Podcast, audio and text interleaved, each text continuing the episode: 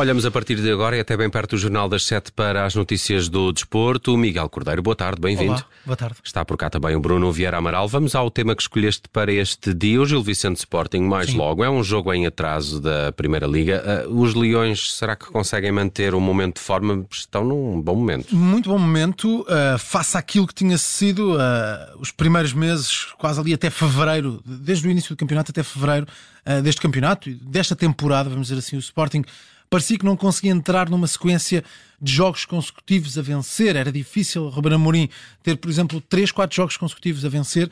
E isso está a acontecer neste momento, se tivermos em conta, claro, os jogos do, do campeonato. Porque uh, uh, o Sporting estava longe dessa, dessa forma, a forma física, uh, conseguia de facto ganhar alguns jogos e depois, muitas vezes fora, essencialmente fora, perdia ou empatava ou deslizava na tabela classificativa e agora uh, está já desde 12 de fevereiro sem perder. O Sporting está neste momento há nove jogos consecutivos sem perder, tem três empates, seis vitórias e as seis vitórias são para o campeonato. Os três empates são para a Liga Europa, frente ao Midtjylland, a segunda mão, e os dois empates frente ao Arsenal, sendo que o segundo uh, na verdade foi uma vitória, não é? Depois daquele grande jogo uh, em Londres, frente ao Arsenal e com a vitória nos, nas grandes penalidades. E portanto vemos uma equipa de Ruben Amorim em crescendo. Tem este jogo em atraso da 25 jornada. Foi o jogo que hum, estava marcado precisamente para depois do encontro frente ao Arsenal. Foi adiado para, para hoje e o Sporting está a subir na tabela classificativa. Não está a subir a nível de posição, continua na quarta posição, tem estado sempre neste lugar, mas está com esta sequência de vitórias, já seis no campeonato. A última foi precisamente frente ao Futebol Clube do Porto, perdeu por 2-1 está a aproximar-se uh, dos lugares de Champions. Ou seja, o Sporting tem 53 pontos, está nesta altura a 6 do Sporting Braga. Hoje, se conseguir vencer o Gil Vicente, fica a 3 do Sporting Braga e a 5 do Futebol Clube do Porto. Sendo que, na próxima sexta-feira, há um Porto Benfica. E qualquer resultado que não seja a vitória para o Futebol Clube do Porto, um empate ou uma derrota, coloca o Sporting ou a 3 ou a 2 pontos do Futebol Clube do Porto e depois depende também, claro, daquilo que o Braga vai fazer frente ao Estoril. E, portanto, para a equipa de Ruben Amorim, uma vitória hoje é uh, basicamente uh, autorização para sonhar com os lugares de Champions, ou com o Playoff, ou com o acesso direto. Uh, Parece-te parece assim também, Bruno, que o jogo de hoje é importante para definir o que pode ser o resto do campeonato do Sporting?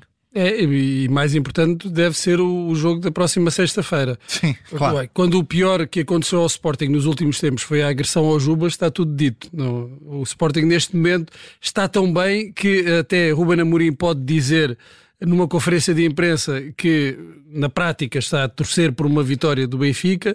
Até Frederico Varandas, numa entrevista, pode dizer que o Benfica é um líder uh, justo. Sim que não há, eh, não há reações, como estávamos habituados no, noutro, noutros períodos a, a, ver, não há reações dos adeptos do Sporting contra uh, esta, estas declarações. Isto significa que a equipa está bem, e a verdade é, é, que está, não está bem na classificação, porque ainda está fora dos lugares de Champions, mas está num, num excelente momento, no melhor momento da, da temporada, como dizias.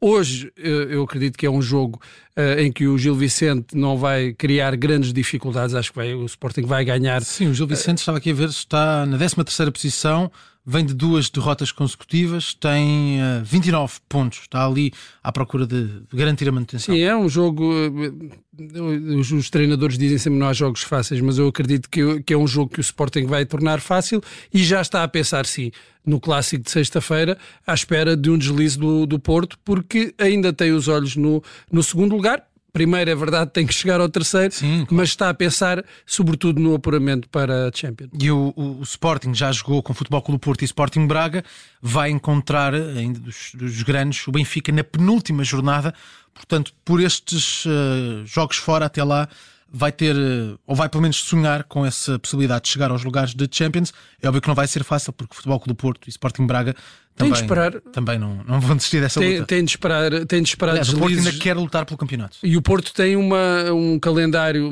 nesta fase final do campeonato mais favorável, teoricamente Sim. mais favorável. Portanto, o Sporting tem de esperar que o Porto perca pontos uh, no jogo mais difícil que terá até ao final do campeonato, que será na luz. A verdade é que o Ruben Amorim já disse que se vencer todos os jogos até ao final do campeonato, vai à, à, à Liga dos Campeões, ou acesso direto à Liga dos Campeões, vamos ver. Vamos acelerar para o futuro. Sim. Como é que travamos os consecutivos casos de racismo e têm sido alguns ao longo desta semana? Eu, eu estou a pôr isto em futuro porque tenho a certeza que vamos continuar a falar disto. Uh, estamos a falar disto há, há tanto tempo e de repente, no espaço de dois, três dias, temos novamente vários casos, casos importantes.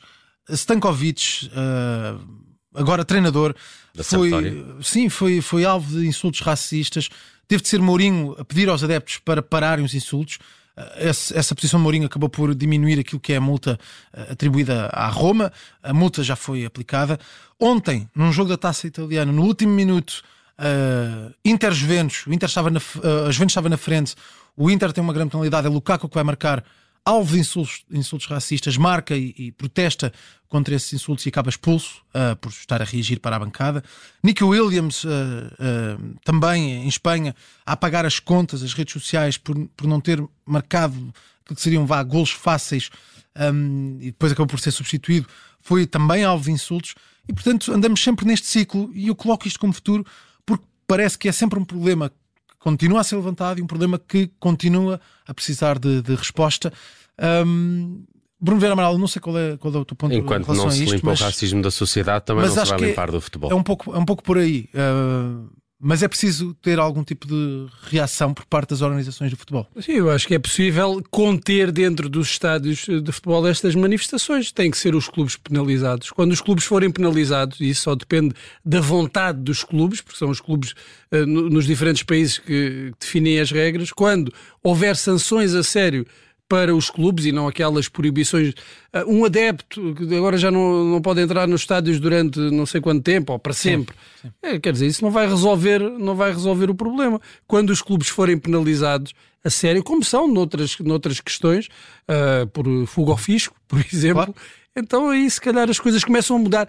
Eh, dentro do comportamento dos adeptos dentro dos estádios de futebol. Sim. Não se vai erradicar o racismo da sociedade, uh, é muito mais difícil fazê-lo, mas dentro dos estádios de futebol é possível, e dos recintos desportivos em geral, é possível, tem de haver vontade dos, dos Porque há aqui outra mensagem, não é? Que é isto passa depois tudo na televisão e é transmitido para milhares de pessoas e tem um eco enorme.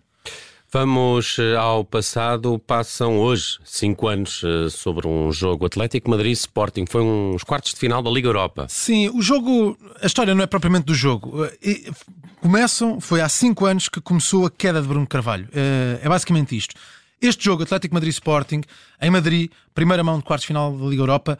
O Atlético Madrid vence por 2-0 e foi o jogo que levou àquela publicação de Bruno Carvalho que gerou um comunicado uh, para o plantel que levou à suspensão do plantel uh, e depois contribuiu para o culminar no mês seguinte à invasão uh, da, da, Academia de Alcochete. Ora, depois dessa derrota, Bruno Carvalho foi para o Facebook, escreveu uma longa publicação, criticou o plantel, disse de 11, uh, em vez de 22 como queria, fomos 9 muitas vezes, isto paga-se caro. Criticou os jogadores. Criticou os jogadores. Criticou jogadores. Disse que fez análises. Ele não, estava, ele não foi táticas, Madrid porque o filho técnicas. estava para, para, para nascer e ele, ele, criticou a, a equipa. Diz que viu erros grosseiros em jogadores internacionais experientes. É verdade, uh... mas isso aconteceu. Que, uh, o Sporting perde por 2-0. Há, há dois erros uh, dos centrais, uh, Mathieu e, e, Coates. Mas nenhum presidente pode vir para, claro. para as redes sociais dizê-lo. E, e, os jogadores reagiram num comunicado. Rui Patrício e William Carvalho foram os primeiros a publicar um longo texto que depois foi partilhado por todos os jogadores a reagir a isto.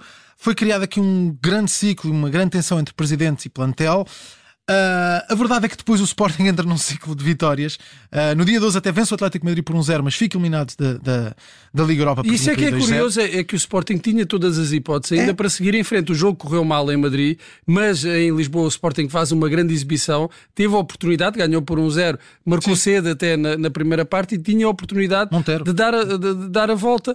E, e, se calhar foi esse ambiente todo criado à volta que também não foi o início do fim, porque, porque depois são seis jogos consecutivos a vencer empate com o Benfica, derrota com o Marítimo, invasão de, da academia e a partir daí e depois é bola Portugal de para o resto é depois o resto é uma bola de neve o resto é história lá, lá, lá, lá, o resto é bola de neve mas foi há 5 anos que começou a, a queda do brunismo muito uh, bem. Com esse grande comunicado a criticar uh, o plantel do Sporting. Miguel Cordeiro, hoje com a edição do Euro Milhões. Obrigado, Miguel. Um abraço. Um abraço.